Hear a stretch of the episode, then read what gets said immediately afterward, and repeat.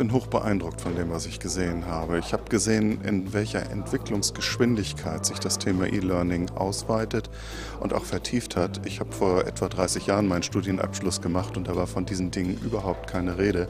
Und ich muss sagen, die Modernität und auch die Komplexität, die uns heute deutlich gemacht worden ist, ist einfach hoch beeindruckend.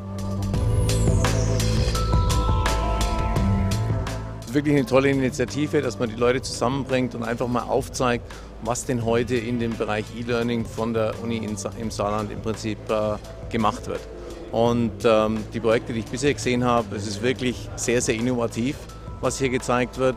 Und es ist wirklich äh, auf, dem, auf dem welthöchsten Standard, was, äh, was hier von der Universität in dem Bereich gezeigt wird. Also wirklich Hut ab, tolle Sache.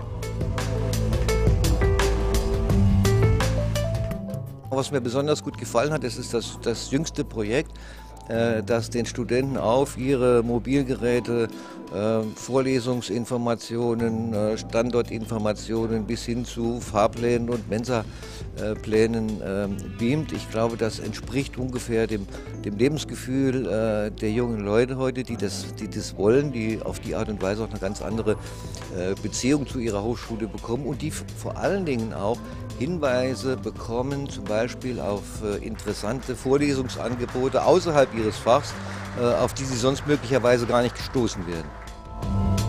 Saarland ist nicht gerade der Nabel der Welt in äh, vielen Bereichen.